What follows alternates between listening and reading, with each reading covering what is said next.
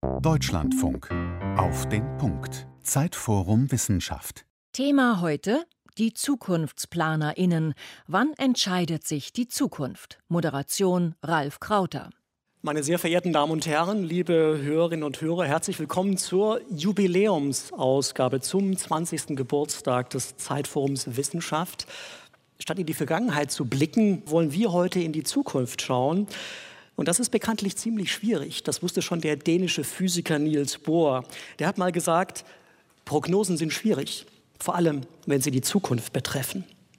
Wir wollen es trotzdem versuchen und darüber sprechen, wie man das eigentlich macht, verlässliche Prognosen zu erstellen und wer oder was letztlich darüber entscheidet, welchen Pfad in die Zukunft die Gesellschaft einschlägt. Um über diese spannenden Fragen zu sprechen, haben wir drei interessante Gäste eingeladen, die alle in Expertengremien auf ihre Weise daran mitwirken, wichtige Trends und Herausforderungen frühzeitig zu erkennen und die Weichen zu stellen für künftige Entwicklungen. Dr. Marianne Reb, per Video zugeschaltet, tut das für den Daimler-Konzern. Sie ist Wirtschaftswissenschaftlerin, Expertin für die Zukunft der Mobilität, leitet bei der Mercedes-Benz AG die Abteilung für gesellschaftliche Zukunftsforschung und sie ist nebenbei auch noch Honorarprofessorin an der Fachhochschule Potsdam im Lehrgebiet kultureller und gesellschaftlicher Wandel. Herzlich willkommen, Frau Professor Reb. Schön, dass Sie dabei sind. Danke für die Einladung. Schönen guten Abend. Unser zweiter Gast, Professor Dr. Susanne Schreiber. Sie ist ebenfalls Zukunftsplanerin. Allerdings arbeitet sie nicht im Dienste eines globalen Konzerns, sondern im offiziellen Auftrag aller Deutschen, kann man eigentlich sagen. Sie ist stellvertretende Vorsitzende des Ethikrats, dessen gesetzlicher Auftragsjahr ist, gesellschaftliche Debatten über Zukunftsthemen anzustoßen und zwischendurch auch mal Bundestag und Bundesregierung in kontroversen Themen zu beraten. Nebenbei, Frau Professor Schreiber, sind Sie eben auch noch Professorin für theoretische Neurophysiologie an der Humboldt-Universität Berlin. Herzlich willkommen auf diesem Podium. Ja, vielen Dank für die Einladung. Last but not least, der Mann in der Runde, Professor Dr. Peter Strohschneider, ist von Haus aus Experte für die Geschichte des europäischen Mittelalters. Aber im Auftrag der Bundesregierung hat er im vergangenen Jahr die Zukunft der Landwirtschaft in Deutschland geplant. Als Vorsitzender der Zukunftskommission Landwirtschaft, die Angela Merkel Ende 2019 ins Leben gerufen hatte, als Reaktion damals auf bundesweite Bauernproteste gegen immer schärfere Ökoauflagen. Dass Peter Strohschneider diese knifflige Aufgabe bekam, das lag sicher auch an seiner Vorgeschichte als Wissenschaftsmanager. 2006 bis 2011 war er Vorsitzender des Wissenschaftsrats, 2013 bis 2019 Präsident der Deutschen Forschungsgemeinschaft DFG. Herzlich willkommen, Herr Professor Strohschneider. Guten Abend. Fangen wir vielleicht mit Ihnen an, Herr Professor Strohschneider. Sie mussten ja die Zukunft planen auf dem Feld der Landwirtschaft. Ich habe gesehen, dass Ihre Zukunftskommission da so durchaus gängige Werkzeuge eingesetzt hat. Stichwort Foresight, Stichwort Szenarien. Welche Rolle spielen diese Methodiken, um einen Blick in die Glaskugel zu schaffen? Also das kommt drauf an. Ich würde sagen, wahrscheinlich unser wichtigstes Instrument für Entwicklungen, Entwürfe von Zukünften ist unsere Imaginationsfähigkeit. Ohne die wird alles nichts. Und es gibt Methodisierungen unserer Imaginationsfähigkeit. Und zu diesen Methodisierungen gehört unter anderem etwas wie diese Foresight-Prozesse. Dafür gibt es ja auch Institute, Institutionen, die sehr erfahren sind. Ich würde sagen, die wichtigste Funktion solcher prognostischen Entwürfe, das sind Prognosen, die sozusagen nach Wahrscheinlichkeiten gucken, nicht schon nach Wünschbarkeiten. Das ist mhm. was anderes. Ziemlich wichtig, das sauber auseinanderzuhalten. Es geht erstmal um den Möglichkeitsraum. Um den Möglichkeits, um eine Vielfalt von Möglichkeitshorizonten in solchen Foresight-Prozessen. Die sind wie alle Prognosen natürlich sozusagen lineare Fortschreibung zunächst mal von Status quo und deren Vorgeschichte. Sie können aber trotzdem Diskussionslagen aufbrechen, dadurch, dass sie Dinge komplizierter machen, dass sie Variantenreichtum zu entfalten in der Lage sind zwischen verschiedenen Szenarien und damit äh, den Diskussionsraum sozusagen alternativenreicher machen, indem man sich fragen kann, was wären eigentlich Wünschbarkeiten und was müsste man tun, um voraussichtlich solchen Wünschbarkeiten äh, näher zu kommen. Spielen wir den Ball weiter an Marianne Reb von der Daimler Konzernforschung, Mobilitätsexpertin. Mit welchen Werkzeugen geht so ein milliardenschwerer globaler Konzern eigentlich ran, wenn er Technologietrends für die nächsten 10, 20, ja sogar 30 Jahre versucht, dingfest zu machen? Was haben Sie da im Portfolio? Nun bin ich die Expertin für die gesellschaftliche Umfeldforschung, aber selbstverständlich arbeiten wir auch eng mit den Kollegen, die über zukünftige Technologien nachdenken zusammen. Aber das, was ich gerade gesagt habe, zeigt natürlich schon so ein bisschen, wie arbeiten wir daran mit vielen verschiedenen Perspektiven. Ich glaube, gerade wenn es um Technologie geht und wenn sich ein Unternehmen wie Mercedes auch eine gesellschaftliche Zukunftsforschung leistet, steckt dahinter der Gedanke, dass Zukunft meistens ein sehr komplexes Gebilde ist. Das heißt, wir können nicht einfach einen Pfad verfolgen und einen Pfad beschreiben. Wir müssen Wechselwirkungen mit anderen Entwicklungen äh, berücksichtigen. Das ist zum Beispiel etwas, was man natürlich mit einer Szenario-Methode tun kann, weil da werden Sie verschiedene Faktoren, die die Zukunft beschreiben, betrachten. Viel wichtiger ist mir aber dabei, dass man nicht nur auf das Methodische schaut, sondern ich habe das heute Nachmittag gerade mit meinem Team zufällig diskutiert. Wir brauchen eine Vielzahl unterschiedlicher Experten, die sich gemeinsam Gedanken über Zukunft machen. Wenn wir über Mobilität der Zukunft beispielsweise sprechen, könnten Sie natürlich nur mit Verkehrsplanern oder Verkehrsforschern darüber diskutieren. Wir finden es aber genauso wichtig, darüber mit Architekten zu sprechen, darüber mit Designern zu sprechen und eventuell sogar mit betroffenen Bürgern, die auch ein Bild und eine Vorstellung von ihrer Zukunft haben. Unsere Erfahrung ist schlicht und einfach, je diverser, je unterschiedlicher die verschiedenen Experten sind, desto vollständiger wird ihr Bild. Und das ist genau das, was wir dann tun, ob wir das strukturiert, methodisch vorgegeben im Rahmen einer Szenarioanalyse machen, ob wir das in einem Expertenkreis machen, wie auch immer. Ich glaube, die Heterogenität, die Interdisziplinarität sowohl der Experten, mit denen wir sprechen, als auch ganz spezifisch der Teams, die an diesen Zukunftsbildern arbeiten, das ist ein ganz wichtiges Prinzip. Dann vergisst man wichtige Aspekte, die dann natürlich für die Zukunft auch hochrelevant werden wollen, nicht. Und äh, so gehen wir auch in die Betrachtung von Technologien in der Zukunft. Wie werden sich menschliche Routinen verändern beispielsweise? Wie werden Menschen neue Technologien akzeptieren? Was sind beispielsweise Barrieren bei der Einführung einer neuen Technologie? Gerade auf der menschlichen Seite, nicht auf der technischen Seite. Und wie muss man zukünftige Produkte mit diesen Technologien gestalten, dass sie tatsächlich auch attraktiv für Menschen sind und dass diese sie dann auch nutzen? Das ist, würde ich sagen, im Groben unser Ansatz, wie wir an Zukunftsforschung herangehen. Werden wir gleich noch einige Aspekte vertiefen. Ich würde zunächst gern Frau Professor Schreiber noch mit ins Boot holen. Das Stichwort Diversität der Experten, die da gemeinsam sich den Kopf zerbrechen, was künftig möglich sein könnte. Das ist wahrscheinlich was, was auch Sie unterschreiben würden, weil der Ethikrat ist auch ein sehr heterogen zusammengesetztes Gremium. Ja, also ich habe mich jetzt sehr gefreut über die Antwort von Frau Reb, weil ähm, die hätte ich, glaube ich, ganz genauso gegeben. Also ist auch im Ethikrat so und auch grundsätzlich glaube ich, dass es einfach sehr, sehr wichtig ist, dass wir nicht mehr nur in unserem eigenen Fachdisziplin denken, sondern dass wir uns wirklich interdisziplinär austauschen können. Und im Ethikrat haben wir im Moment tatsächlich, wir haben Philosophen, wir haben ähm, Theologen, wir haben viele Naturwissenschaftler, also sowohl aus den Lebenswissenschaften als auch Physiker. Wir haben aber auch unterschiedliche ähm, Erfahrungshorizonte. Also wir haben Patientenvertreter, wir haben verschiedene äh, Religionen vertreten. Und das macht das Ganze sehr spannend, weil man ja alleine zwar schon auch verschiedene Szenarien durchdenken kann, aber man hat natürlich immer noch viel mehr beieinander, wenn man dann mit, wir sind im Moment 24 im Ethikrat, also zu 24 darüber diskutiert. Und das ist einfach also horizonterweiternd und dann kann man auch sehen, wo konvergiert man wieder. Das ist, glaube ich, das geheime Rezept für alle Prognosen in der Zukunft, dass man es nicht alleine macht, sondern mit vielfältigen Meinungen und vielfältigen Standpunkten. Das Spannende am Ethikrat, das sind stellvertretende Vorsitzende Siasin, ist ja, dass der sich seine Themen selber aussuchen darf. Das unterscheidet sie ein bisschen von dem Auftragsexperten für die Zukunft der Landwirtschaft, Peter Strohschneider, also von der Bundesregierung beauftragten Experten, der neben Ihnen sitzt, und von Marianne Reb, die natürlich die Interessen und Perspektiven des Konzerns vertreten muss. Wie geht man dann, wenn so ein heterogenes Gremium zusammentritt, überhaupt vor, um sich auf gemeinsame Themen zu einigen? Also welche Zukunftsszenarien man ins Visier nimmt? Ja, ist eine spannende Frage und die ist recht leicht zu beantworten. Das ist ganz demokratisch. Es gibt immer Zeitpunkte, wo es darum geht, ähm, wir suchen neue Themen und dann können wir alle, also jeder einzelne, Vorschläge einbringen. Entweder schon in kleinen Gruppen oder auch mehrere und die werden dann diskutiert. Dann muss man so ein bisschen Werbung machen für sein Thema. Und dann wird im Endeffekt nach Beratung darüber dann abgestimmt. Das heißt, der Rat sucht sich dann unter den Vorschlägen die Themen heraus, die alle am meisten interessieren und die alle am spannendsten finden.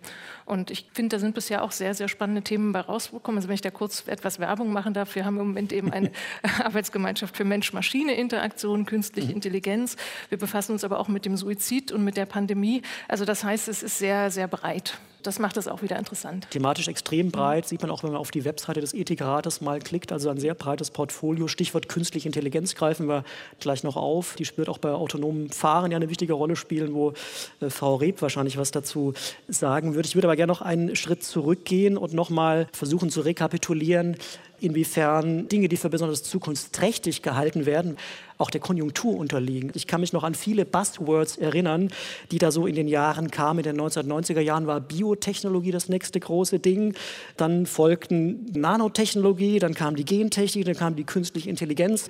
Gerade ist die Quantentechnologie ähm, die nächste große Idee, die man verfolgt. Interessanterweise tauchen dann, wenn man sich das so anschaut, in all diesen Förderanträgen und Technologie-Roadmaps auch zum selben Zeitpunkt immer dieselben Buzzwords auf. Das bringt mich zu der Frage an Sie, Herr Strohschneider unterliegen denn auch Zukunftsforscher, Trendscouts und Innovationsmanager dem Herdentrieb? Also wie sollte man als Trendscout von Trends frei sein? Das ist ja, glaube ich, nicht möglich. Ich würde vielleicht einfach zunächst mal nur an einen kanonischen Text, der jetzt so 1600 Jahre alt ist, erinnern, äh, nämlich Augustins Confessiones. Da gibt es eine der fundamentalen Reflexionen über die Zeitverhältnisse, über Vergangenheit, Gegenwart und Zukunft. Und das Argument lautet kurz gefasst, es gibt gar keine Vergangenheit, es gibt nur die Erinnerung, die gegenwärtige Erinnerung an die Vergangenheit. Und es gibt auch noch keine Zukunft, sondern es gibt nur die gegenwärtigen Erwartungen an die Zukunft. Und das ist das Problem jeder Prognose, ob ich die sozusagen methodisiere, ob ich die imaginiere, ob ich die mit KI-Instrumenten ähm, zu machen versuche. Äh, sie ist ganz entscheidend geprägt von den gegenwärtigen Erwartungen. Und diese gegenwärtigen Erwartungen, die verändern sich. Die sind volatil, die kann man in Moden, in Trends, in Buzzwords, wie immer Sie das nennen, zusammenfassen. Und das ist auch gar nicht überraschend, denn in der Frage, was wird projiziert für die Zukunft und wenn man solche Wörter nimmt, ähm, wie Sie aus der Technologieentwicklung sie zitiert haben, dann stecken da ja enorme politische, ökonomische, gesellschaftliche, industrielle Interessen ähm, dahinter. Und dass die sozusagen Eigenlogiken gehorchen, nämlich gewissermaßen ihre eigenen Innovationsansprüche, es kommt etwas Neues in unserer Gesellschaft, in unserem Typ von Gesellschaft, ihre eigenen Innovationsansprüche ähm, sozusagen dauernd performieren zu müssen, das ist ja ziemlich klar und erzeugt dann in dieser Weise Moden. Aber daran ist nichts Schlechtes. Nicht? Also ich würde nicht sagen, dass es eine vernünftige Erwartung wäre, dass es Prognosen geben könne, die nicht in dieser Weise von den diskursiven Zuständen einer Gesellschaft zum Zeitpunkt der Abgabe der Prognose determiniert werden. Nun ist die Wissenschaftsgeschichte ja aber auch voll äh, von Beispielen von Expertinnen, die eigentlich ein sehr gutes Radar für künftige Entwicklung gehabt haben müssten, die völlig daneben lagen. Berühmtes Beispiel ist das Zitat von IBM-Chef Thomas Watson, der in den 40er Jahren prognostizierte, dass es weltweit einen Markt für insgesamt vielleicht fünf Computer geben würde. Ein anderes bekanntes Beispiel, der deutsche Zukunftsforscher Matthias Hawks prognostizierte 2001, das Internet wird kein Massenmedium werden. Kam dann anders. Und Bill Gates, äh, den Sie alle kennen, versprach 2004, in zwei Jahren wird das Problem mit den Spam-Mails gelöst sein. Also wenn ich meinen Mailpostfach angucke, dann hat er bis heute nicht geliefert.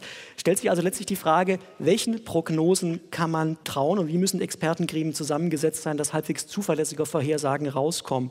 Wir haben schon über die diverse Zusammensetzung dieser Gremien gesprochen. Reicht das oder muss da noch mehr dazukommen?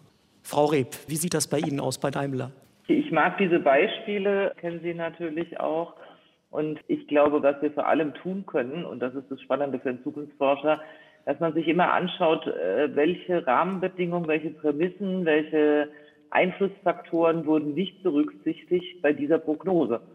Das heißt, wovon ging derjenige, der die Prognose gemacht hat, aus? Also der Bedarf an fünf Computern weltweit, wenn man sich anschaut, wie groß ein Computer zu dieser Zeit war und was der gekostet hat, dann konnte sich derjenige, der die Prognose äh, veröffentlicht hat, nicht vorstellen, dass das alles mal viel kleiner und viel preiswerter werden wird. Ne? Und das ist eigentlich viel wichtiger, als sich darüber zu amüsieren. Wir haben sicherlich auch falsch gelegen äh, an der einen oder anderen Stelle mal, aber viel wichtiger als sich darüber zu amüsieren, ist für mich immer zu sagen, wo liegen unsere blinden Flecken, wo liegen die Systemgrenzen, über die wir meinen, nicht hinüberzukommen.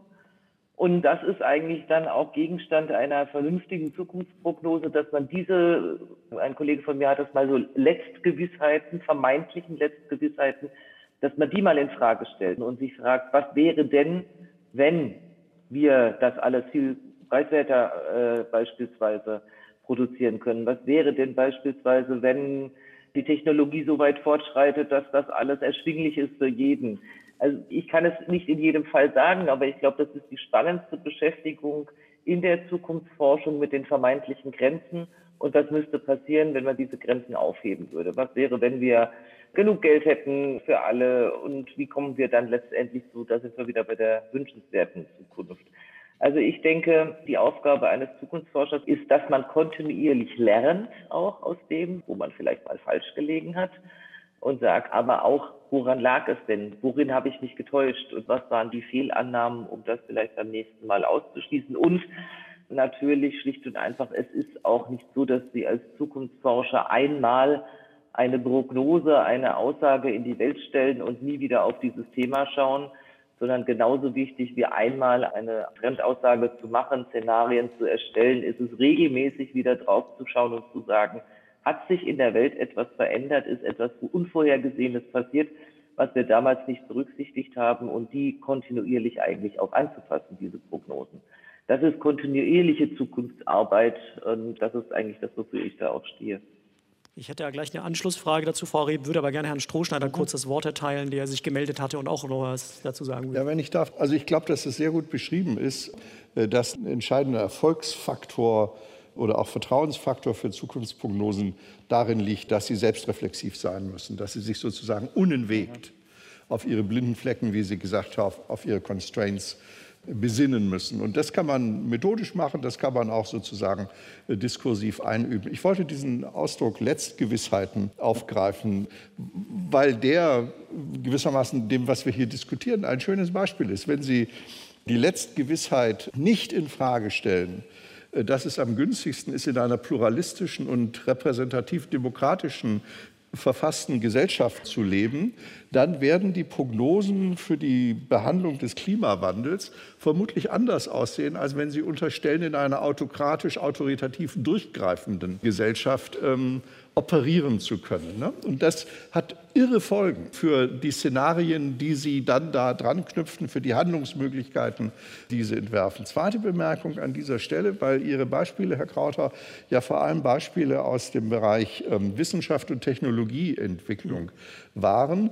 Ich würde vielleicht empfehlen, dass wir uns überlegen, ob Prognosen überhaupt über gesellschaftliche Entwicklungen vielleicht doch etwas anders zu beschreiben sind als Prognosen speziell für wissenschaftliche Erkenntnisprozesse mhm. und Technologieentwicklung. Und zwar deswegen, weil die Wissenschaft das System ist, vermittels dessen moderne Gesellschaften sich mit Überraschendem ausstatten. Also kann ja in einer alten Rolle sagen, ein gutes Forschungsprojekt ist dann erfolgreich, wenn es scheitert. Also wenn was anderes rauskommt, als bei der Antragstellung beschrieben worden ist. Wenn das rauskommt, was bei der Antragstellung beschrieben worden ist, dann ist es sozusagen das alte Neue. Dann hat man die Unknown Knowns, ähm, wie das in einer berühmten Metapher ähm, heißt, sozusagen geknackt. Das sind vielfach Fragen der Technologieentwicklung. Wenn man aber die Unknown Unknowns beantworten will, die Fragen, von denen man noch gar nicht weiß, dass man sie künftig haben wird, entstehen völlig andere Bedingungen für prognostische Möglichkeiten. Ich habe äh, diese Beispiele aus der Technologieentwicklung genannt, weil Technologien ja oft Türöffner sind für neue künftige Möglichkeiten. Also Beispiel, der Transistor hat uns den ja. Computer beschert, der Laser hat uns Glasfaser und damit das Internet beschert. Äh, ja. Deswegen ist dieser Punkt ja schon interessanter. Auf diese überraschenden Entwicklungen würde ich gerne gleich noch zu sprechen kommen, aber gerne kurz einen Punkt aufgreifen, den Sie, Frau Reb, gerade angerissen haben. Sie haben gesagt, naja klar, auch so ein Konzern ist mit seinen Prognosen nicht immer richtig. Ich hatte das Gefühl, die deutsche Automobilindustrie insgesamt war jetzt mit ihrer Strategie in Sachen Elektromobilität jahrelang nicht so gut beraten. Man hat ja nur mal ein Beispiel zu nennen, der Schließung der letzten Batteriezellfabriken in Europa vor wenigen Jahren quasi schulterzuckend zugeschaut, hat das so hingenommen, hat letztlich argumentiert, das ist keine Schlüsseltechnologie, die brauchen wir nicht selbst zu beherrschen, können wir zukaufen. Heute weiß man, rund 40 Prozent der Wertschöpfung bei einem Elektroauto entfallen auf den Akku und Europaweit werden jetzt Gigafactories aus dem Boden gestampft. Auch Daimler ist natürlich inzwischen aktiv, wie alle großen deutschen Autokonzerne. Äh, ist das so ein Blind Spot, wo Sie sagen würden, ja, also im Nachhinein muss man natürlich sagen, war, war eigentlich ein Fehler, hätte man klüger, früher und billiger anders lösen können? Das betrifft jetzt unternehmerische Entscheidungen und weniger die Prognosen, aber die Frage ist absolut berechtigt natürlich. Was ich gelernt habe als Zukunftsforscherin, Sie können sehr früh die sich nachher als richtig herausstellenden Prognosen kommunizieren, aber manchmal sind Sie zu früh damit einfach. Dann ist die Zeit noch nicht reif dafür. Und wir reden hier von großen Investitionen und die machen Sie an der Stelle, wo Sie eine klare Strategie entwickelt haben und die heißt bei uns, wir sind ab 2030 darauf eingestellt, nur noch elektrische Fahrzeuge zu verkaufen und in dem Moment, wo man so eine unternehmerische Entscheidung getroffen hat, muss man natürlich auch in allen Konsequenzen das nachziehen und das wäre vor ein paar Jahren einfach zu früh gewesen. Wir sind, glaube ich, jetzt alle, ich habe gerade äh, im, im Auto gehört, es wurden 200.000 Elektrofahrzeuge in Deutschland verkauft dieses Jahr. Das ist eine Zahl, die noch weit höher ist als in den letzten Jahren. Beim Thema Elektromobilität waren sich alle lange unsicher, wird es funktionieren. In dem Fall auch werden es die Kunden, werden es die Menschen wollen. Und solange wir dann über große strategische Entscheidungen, an denen große Invests hängen, brauchen sie natürlich eine, eine gewisse Sicherheit, dass sie die dann auch tätigen. Und das ist in dem Fall so, wie Sie sagen, wir tun das jetzt, aber man läuft natürlich Gefahr, in der Zeit, wo man noch ein bisschen mehr Sicherheit braucht, welchen, in welche Richtung wird es gehen, dann vielleicht mal eine kleine Fehlentscheidung zu fällen, vermeintlich. Aber auf der anderen Seite muss man dann, wenn man klar entschieden ist, natürlich auch sagen, und jetzt gehen wir da ganz rein und das tun wir.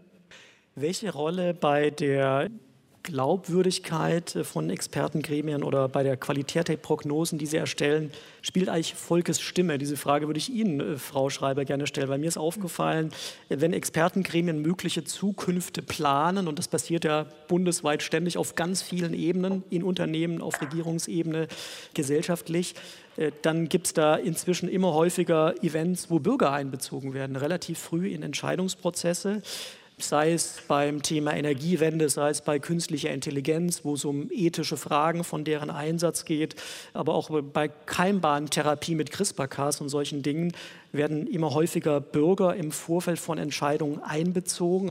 Wie wichtig ist das aus Ihrer Sicht? Ich finde das schon sehr wichtig, weil das ist ja auch etwas, was wieder zu dieser Pluralität der Meinungen beiträgt. Ja.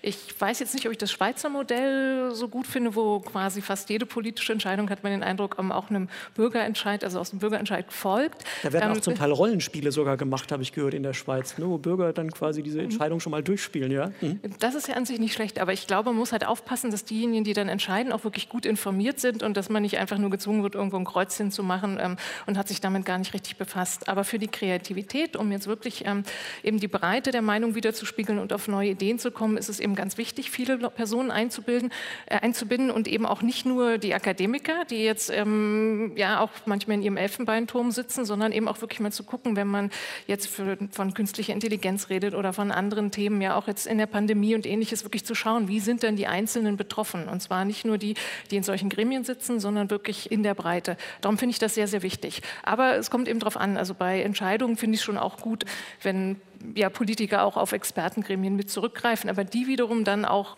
auf die Meinung von der breiten Bürgerschaft. Ich würde vielleicht kurz noch mal an zwei Turns gerade anschließen und zwei Bemerkungen machen. Eine äh, zu dieser, also Sie haben ja Bürgerräte und so etwas angespielt. Die Wichtigkeit, die Funktionalität solcher Institutionen zeigt vor allem, dass es eine gewisse Repräsentationslücke im Prozedieren unserer Demokratie gibt. Das ist eher ein, würde ich sagen, politikwissenschaftliches und verfassungstheoretisches Thema.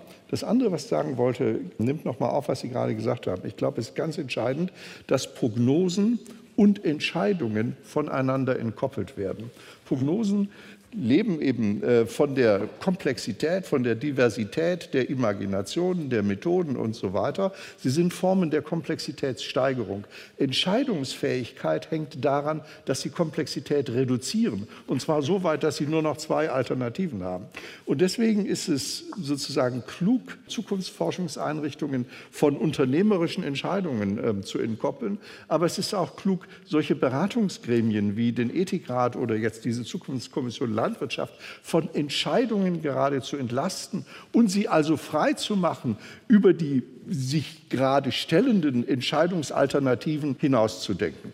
Also dieses ist für die Frage, wie entwerfen, planen wir Zukunft, glaube ich, ein ganz wichtiger Punkt. Entlastung von politischen Entscheidungszwängen, von politischen Legitimationszwängen, von gesellschaftlichen Rechtfertigungszwängen ist eine wichtige Bedingung für die Qualität von Zukunftsentwürfen. Sie haben dieses Stichwort mangelnde Transparenz angesprochen, dass es an manchen Stellen es vielleicht ein Defizit gibt. Das ist ein Punkt, den Sie, Frau Schreiber, auch im Vorgespräch erwähnt haben. Das fand ich ganz spannend. Sie haben einen klugen Satz gesagt, über die Zukunft entscheiden diejenigen, die bestimmen, wohin das Geld fließt. Und wenn wir jetzt mal in den Bereich Wissenschaft und Technologieentwicklung schauen, weil eben, wie gesagt, die ja oft der Türöffner für neue Möglichkeitsräume sind, die wir künftig beschreiten können oder nicht, würde ich da gerne doch nochmal drauf schauen. Also im Bereich Wissenschaft läuft es ja normalerweise so, dass irgendwelche Fördermittelgeber wie das BMBF oder die Deutsche Forschungsgemeinschaft oder die EU-Kommission dann Fördermittelanträge ausschreiben und dann eben bestimmte Dinge gerade besonders leicht an Geld kommen, andere nicht. Also mit Quantentechnologie hatte ich schon erwähnt, kann man gerade wahrscheinlich relativ gut seinen Förderantrag durchbekommen. Da hat die EU-Kommission ein milliardenschweres Flaggschiffprojekt aufgelegt. Es gab aber auch schon mal ein anderes Flaggschiffprojekt, das gerade ausgelaufen ist, das Human Brain Project. Da ging es um eine ähnliche Summe. Das ist hinterher dann nicht so gut gelaufen. Wie erleben Sie als Wissenschaftlerin, Sie sind ja auch im Bereich Computational Neuroscience selber aktiv, diese wichtigen Weichenstellungen, die ja letztlich über Jahre zementieren, welche Forscher sich über den Geldsegen freuen dürfen und welche nicht. Ist das ausreichend transparent aus Ihrer Sicht? Sind wir da gut aufgestellt? Es gibt ja in der Wissenschaftsförderung zwei verschiedene Linien. Ja. Das eine ist, dass die Wissenschaftler selber Anträge stellen können, dann auch relativ frei das, über das, was sie forschen möchten. Und dann werden die von Kollegen begutachtet und dann gibt es vielleicht Mittel oder es gibt keine Mittel. Und dann wird aber auch ein Teil der Mittel über das Ministerium, über das BMBF vergeben und dort werden wirklich tatsächlich Themen gesetzt.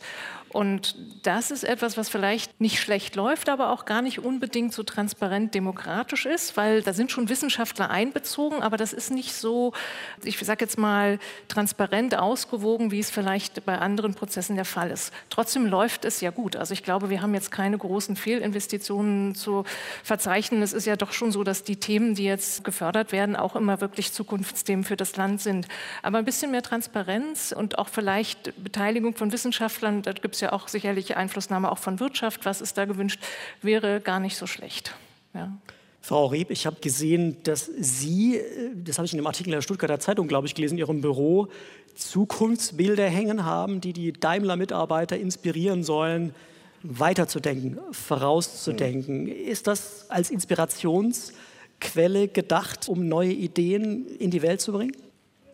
Also die, unsere Zukunftsbilder, schön, dass Sie die gesehen haben. Ähm, manch einer bezeichnet sie als Wimmelbilder, weil sie relativ äh, bunt und optimistisch sind. Das ist aber im Prinzip, eigentlich ist das ein Ergebnisformat unserer Arbeit. Das sind häufig Bilder von Städten der Zukunft. Eins davon zeigt Stuttgart in 2036. Und die stehen dann nicht nachmittags mal und malen bunte Bilder, sondern wir haben mit vielen, vielen Städten in, weltweit gesprochen und haben gesagt, äh, ihr habt alle eine Smart City Strategie. Was versteht ihr denn darunter? Was sind die Designprinzipien für eine Stadt der Zukunft? Und welche Schritte geht ihr, um die Stadt der Zukunft, also die lebenswerte Stadt, die nicht mehr auto- oder verkehrsgerecht geplant wird, sondern wo Lebensqualität eine zentrale Rolle spielt? was sind eure Pläne? Die Städte haben uns gefragt, was könnt ihr denn in Zukunft, was die Mobilität angeht, was wird die Zukunft der Mobilität bringen? Ab wann werden die Fahrzeuge elektrisch sein in der Stadt? Ab wann werden sie autonom fahren? Und so haben wir uns gemeinsam mit auch wieder unterschiedlichen Experten solche Zukunftsbilder erstellt, die dann auch mehr sind als eine einzelne Prognose. Ich kann natürlich sagen, wir sind in 20x, wenn die Autos alle autonom fahren. Das ist schwer vorstellbar, was das bedeutet im Stadtbild. Aber jetzt ist in unserem Stuttgart-Bild ein autonomes Fahrzeug, da sitzt ein Mensch drin 2036, der eine Zeitung liest. Auch das ein Statement, dass es 2036 lesen denn auch Zeitung. Und der bleibt aber stehen an einer Stelle, wo eine Fußgängerin die Straße überqueren möchte und das Auto projiziert ihr einen Fußgängerüberweg. Also nur um zu sagen, wir machen sehr abstrakte Themen damit greifbar, vorstellbar und wir sind absolut der Meinung, dass es bei uns ja darum geht, Zukunft zu gestalten. Und das kann ich nicht auf Grundlage von Dystopien im Allgemeinen, sondern im Großen und Ganzen braucht es diese positiven Zukunftsbilder, ob die Stadt dann genau so aussieht oder anders, ist nicht das Wichtige, sondern die Auseinandersetzung darum, wie kann man das denn gestalten und auch da sind wir wieder beim Thema Bürgerbeteiligung. In vielen dieser Städten äh, haben wir erfahren, dass die Städte dazu übergegangen sind, nicht nur mit Experten, sondern eben auch mit ihren eigenen Bürgern über die Zukunft der Stadt zu sprechen. Und da entsteht gerade viel, wo auch wirklich dann gestaltet wird, wo nicht nur gesagt wird, wir wollen in 20 Jahren da sein, sondern was können wir denn heute anfangen zu tun, um bei einem solchen positiven Zukunftsbild irgendwann anzukommen. Das Beispiel autonomes Fahren, das Sie ansprechen, da haben wir auch alle ein Bild von. Das ist ja sehr spannend, weil da kann man eigentlich genau dieses Spannungsfeld mal aufzeigen. Zum einen geht es darum, die Technologie zu entwickeln, die inzwischen, nach dem, was man hört, schon weitgehend einsatzfähig ist, aber eben sicherheitshalber noch weiter erprobt wird, weil man natürlich keinen Rückschlag erleben will. Es zeigt aber auch, es reicht nicht, die Technologie zu entwickeln, sondern da muss, damit dieses Zukunftsszenario dann tatsächlich von der Gesellschaft auch mitgetragen wird, sind ja ganz viele andere Prozesse nötig. Also da müssten rechtliche Rahmenbedingungen geschafft werden, da müssten Haftungsfragen geklärt werden, all solche Dinge. Wer trifft da eigentlich wann die Entscheidung, welcher Zukunftspfad beschritten wird? Gibt es da an irgendeiner Stelle jemanden, der den Schalter umlegt oder ist das sozusagen ein kontinuierlicher Dialogprozess zwischen der Gesellschaft, dem Gesetzgeber und den Firmen, die zum Beispiel eine neue Nachfrage bedienen wollen von Menschen, die Zeitung lesen, während sie zur Arbeit fahren?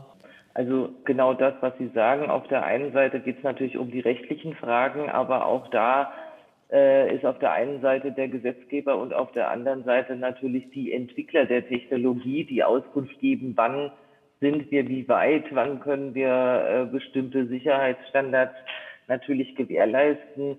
Es ist ja auch nicht so, dass so eine Technologie wie autonomes Fahren in dem Fall von 0 auf 100 springt, sondern wenn man sich heute die Fahrzeuge anschaut, dann können Sie auf der Autobahn schon ein Stück weit mit unseren Fahrzeugen äh, mal die Hand vom Steuer lassen und das Auto lenkt selbst. Das sind alles schon Schritte hin zu der äh, Utopie, die wir noch haben oder zu dem Zielbild, Irgendwann macht das Auto in jeder Situation, und das ist noch ein bisschen das Hemmnis, also auch beim Mischverkehr in der Stadt und ohne Begrenzungen am, am Seitenstreifen und, und bei schlechtem Wetter und in Dunkelheit und alles, macht das Auto alles ganz selbstständig und ganz alleine.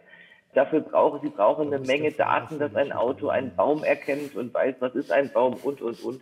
Also das sind Aushandlungsprozesse, die einmal auf der rechtlichen Seite sind. Viel spannender finde ich, und das ist unsere Perspektive immer darauf, was verändert sich denn in den Mobilitätsroutinen beispielsweise. Wenn Sie heute in der Stadt am Straßenrand stehen und wollen die Straße überqueren und es kommt ein Auto gefahren, dann haben Sie Blickkontakt mit dem Fahrer und sehen, der hat mich gesehen, er lässt mich rüber. Oder er hat mich nicht gesehen, dann bleiben Sie besser stehen. Wenn Sie in Zukunft ein autonomes Fahrzeug haben, wie erkennen Sie, dass dieses autonome Fahrzeug Sie erkannt hat? Auch mit solchen Fragen diskutieren wir heute schon natürlich auch mit, mit den Gesetzgebern, mit anderen Parteien, wie können wir sowas in Zukunft gewährleisten, dass auch die Kommunikation zwischen Fahrzeugen, zwischen anderen Verkehrsteilnehmern zu gewährleisten ist. Und da macht es dann auch ganz wenig Sinn, wenn da ein Hersteller einen Einzelweg geht, beschreitet, sondern das müssen sie immer aushandeln mit allen Beteiligten. Und das tun wir dann auch. Beim Stichwort autonomes Fahren spielen lernfähige Systeme eine wichtige Rolle, mhm. weil diese Autos, sie werden quasi trainiert, keine Fehler zu machen. Dann sind wir beim Stichwort, zumindest nicht weit vom Stichwort künstliche Intelligenz entfernt. Frau Schreiber, das ist eine Technologie, mit der Sie sich ja befassen, auch im Ethikrat, äh, in dieser Arbeitsgruppe Mensch-Maschine, die Sie vorhin schon kurz erwähnt haben. Was kommt da auf uns zu und wie sollten wir uns als Gesellschaft darauf vorbereiten? Weil auch dort stellen sich ja genau dieselben Fragen an vielen Stellen. Technisch ist vieles möglich. Nur ob das dann gesellschaftlich auch akzeptabel, schrägstrich wünschenswert ist, steht auf einem ganz anderen Blatt. Man muss also einen Dialog führen, um Zielkonflikte zu benennen und idealerweise zu vermeiden. Wie geht man da vor? Hm? Ja, wir haben ja sehr lange diskutiert am Anfang. Ich plaudere jetzt mal ein ganz klein bisschen aus dem Nähkästchen, auch wenn wir eigentlich über interne Beratung jetzt nicht so viel sagen dürfen, aber es hat wir behalten schon das für uns. Genau. Ja, ja, genau, das ist mir jetzt klar. Also wir haben am Anfang schon uns unterhalten darüber, unterschieden in starke und in schwache ähm, künstliche Intelligenz. Es gibt ja so auch gewisse Horrorvorstellungen, ja, die wir aus irgendwelchen Science-Fiction-Movies kennen, dass sozusagen die Maschinen dann die Macht übernehmen, selbstständig denken können. Und das ist natürlich etwas, da müsste man sehr lange, sehr ausführlich darüber sprechen, ob man das überhaupt möchte ähm, haben aber auch festgestellt, da haben wir alle keine Glaskugel. Wir wissen alle nicht, ob das überhaupt mal kommen wird. Und der Ethikrat, der guckt eher in die unmittelbare Zukunft und nicht in die ferne Zukunft. Darum befassen wir uns jetzt eher mit dieser sogenannten schwachen künstlichen Intelligenz. Und das hat halt genau zum Beispiel auch mit autonomen Fahren zu tun, mit Algorithmen, die eingesetzt werden, die also nicht wirklich klug sind oder selber denken können, die uns aber Aufgaben abnehmen können. Und auch das stellt uns schon vor ethische Herausforderungen. Ja, also wir können jetzt zum Beispiel an den Schulunterricht denken, wie viel möchten wir denn, dass ähm, Lehrinhalte oder auch die Tätigkeit des Lehrers ersetzt wird durch Computerprogramme, die intelligent sind? Das kann große Vorteile haben, weil man kann viel individueller auf die Schüler eingehen.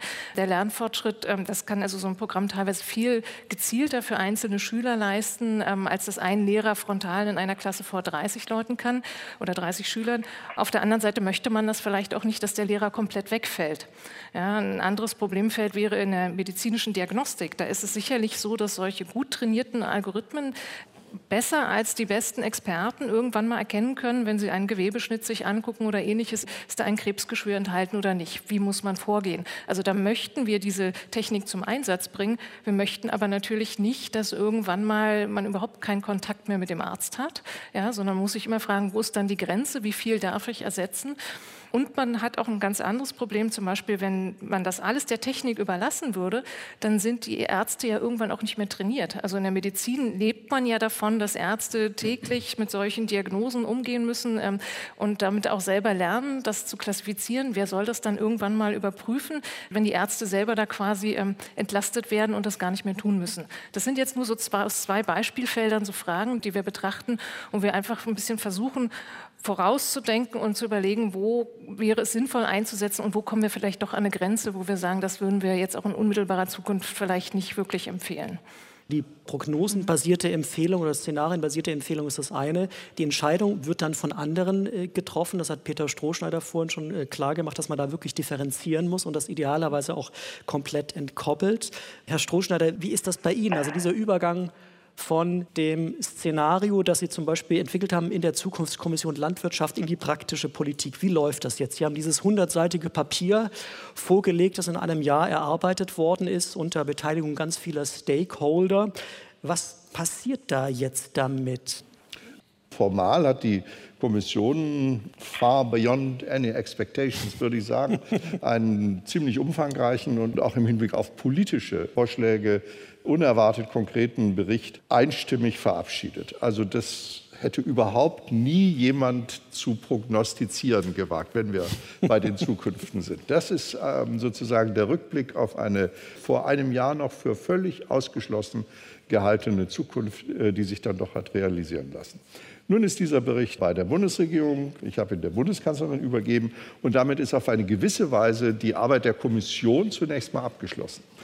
Im Wesentlichen würde ich sagen, gibt es zwei verschiedene Felder, wo ein solcher Bericht über eine zukünftige Entwicklung von Agrar- und Umwelt- und Ernährungspolitik in der Bundesrepublik in Europa wirkt. Das eine ist die ganzen Vertreter der beteiligten Verbände. Das waren die Präsidentinnen und Präsidenten des Bauernverbandes, von Greenpeace und so weiter müssen den Kompromiss, den sie geschlossen haben, in ihren Organisationen verteidigen, rechtfertigen und mittels dieses Berichts die Position der Organisationen auch modulieren, weiterentwickeln, fortschreiben, würde ich sagen. Das ist die eine Seite. Also das Feld der organisierten Interessenvertretungen in der Republik wird dadurch moduliert. Das andere ist die öffentliche und politische Diskussion. Es gibt ein ziemlich elaboriertes System der Agrarpresse, das nicht jedermann täglich liest, ich aber neuerdings schon. Und da gibt es enorme Debatten über dieses Papier und was daraus folgt. Und es ist eben so, dass von den meisten im Bundestag vertretenen Parteien die zuständigen und auf der Bundesebene ziemlich maßgeblichen Fachpolitiker in umfangreichen Interviews erklärt haben, das sei im Grunde sozusagen der Pfad, auf den ähm, sich das Agrar-, Umwelt-, Ernährungssystem in der Bundesrepublik entwickeln müsse. Es gibt ziemlich spektakuläre, wenn ich das sagen darf, Entwicklungen wie die, dass in Schleswig-Holstein hat eine schwarz-grüne Regierung vor 14 Tagen oder drei Wochen mit den Interessenvertretern in ihrem Land einen Kontrakt sozusagen geschlossen, dass die schleswig-holsteinische Agrarpolitik sich künftig an diesen Leitlinien und an dieser Beschreibung des Systems und seiner Weiterentwicklungsmöglichkeiten orientieren wird. So wird das dann konkret. Abstrakter gesprochen würde ich sagen, solche Papiere von Kommissionen, die diese Art von Aufmerksamkeit und auch politischer Legitimität haben, verändern die Begründungslasten in öffentlichen Debatten. Das ist ihre wichtigste Funktion. Bestimmte Positionen werden jetzt plötzlich leichter vertretbar, bestimmte andere Positionen geraten massiv unter Druck. Frau Schreiber, ist das letztlich auch das, was der Ethikrat mit seinen Stellungnahmen, mit seinen Zukunftsszenarien, die er entwirft und durchdenkt, erreichen kann, äh, dass man konkret Standpunkte verändern, Perspektiven verändern kann? Ist das das, was Zukunftsplaner für sich wünschen? Wir wollen, glaube ich, gar nicht so sehr Standpunkte verändern, sondern wir wollen sie möglichst umfassend beleuchten und begründen. Es ist mhm. ja gar nicht so, dass der Ethikrat gerade bei schwierigen Fragen sich immer einig ist. Ja, die 24 Leute, wir, ähm, ich sage jetzt mal ein bisschen provokativ, schlagen uns da im übertragenen Sinne auch mal die Köpfe ein. Ja, also natürlich sehr freundlich, ein guter Umgangston. Ähm, aber es ist halt so, dass wir da hart diskutieren und uns manchmal auch nicht einigen können. Und das, was dann das Spannende ist, was hinten rauskommt, ist, dass wir in unseren Stellungnahmen das auch auffächern und dann sowohl die eine Position als auch die Gegenposition begründen. Das, da stehen ja immer stichhaltige Argumente dahinter und im Wertekanon einer Person sagt man halt, okay, ich kann mich mehr diesen Argumenten zuordnen, die sind mir wichtiger und andere sagen, nein, mir sind andere Argumente aus dem Set ähm, wichtiger. Aber dadurch, glaube ich, schaffen wir einen weiteren Blick, der dann der Politik dienen kann für die Beratung. Also die können sich das dann anschauen und sehen dann diese meistens recht wohl durchdachten Begründungen und können dann selber entscheiden, nach bestem Wissen und Gewissen, was sie am meisten überzeugt und dann auch entsprechend abstimmen. Da gibt es ein sehr schönes Beispiel für von der ähm, Präimplantationsdiagnostik. Das war mhm. vor meiner Zeit, darum mhm. darf ich mich da jetzt auch sehr lobend zu äußern. Ähm, hatte ich also persönlich nichts mit zu tun. Da gab es auch eine Stellungnahme, die ist dann tatsächlich 14 zu 12 abgestimmt worden. Also auch zwei sehr breite Positionen wurden aufgefächert und die Mitglieder des Bundestags haben sich das dann angeguckt und haben dann einige Monate später ein Gesetz erlassen und haben uns auch zurückgespielt, dass das wirklich sehr, sehr hilfreich war, dass man also diese fachlich begründete begründeten Argumente hatte und dann hat jeder sich das herausgesucht, was sie eben persönlich am meisten überzeugt hat. Insofern geht es nicht darum, dass wir irgendwas ähm, Entscheidungen jetzt wirklich beeinflussen wollen, aber wir wollen dafür sorgen, dass sie gut durchdacht sind und dass die Entscheider sie besser informiert treffen können. Das war die Jubiläumsausgabe des 20. Geburtstags des Zeitforums Wissenschaft. Wir haben zurück und nach vorn geschaut, um zu erfahren, ob und wie die Zukunft planbar ist und wie wir uns auf Überraschungen vorbereiten können, die sie sicher bereithalten wird. Danke an unsere drei Zukunftsplanerinnen hier auf dem Podium. Ich bedanke mich für Ihr Interesse und würde gerne enden mit einem Zitat von Abraham Lincoln. Der beste Weg, die Zukunft vorherzusagen, ist sie zu gestalten. In diesem Sinne einen schönen Abend noch. Danke für Ihre Aufmerksamkeit. Sie hörten einen Mitschnitt des 82. Zeitforum Wissenschaft in der Berlin-Brandenburgischen Akademie der Wissenschaften. Es diskutierten Professorin Marianne Reb von der Daimler AG, Professorin Susanne Schreiber, die stellvertretende Vorsitzende des Deutschen Ethikrates, und Professor Peter Strohschneider, der Vorsitzende der Zukunftskommission Landwirtschaft. Die Moderation hatte Ralf Krauter.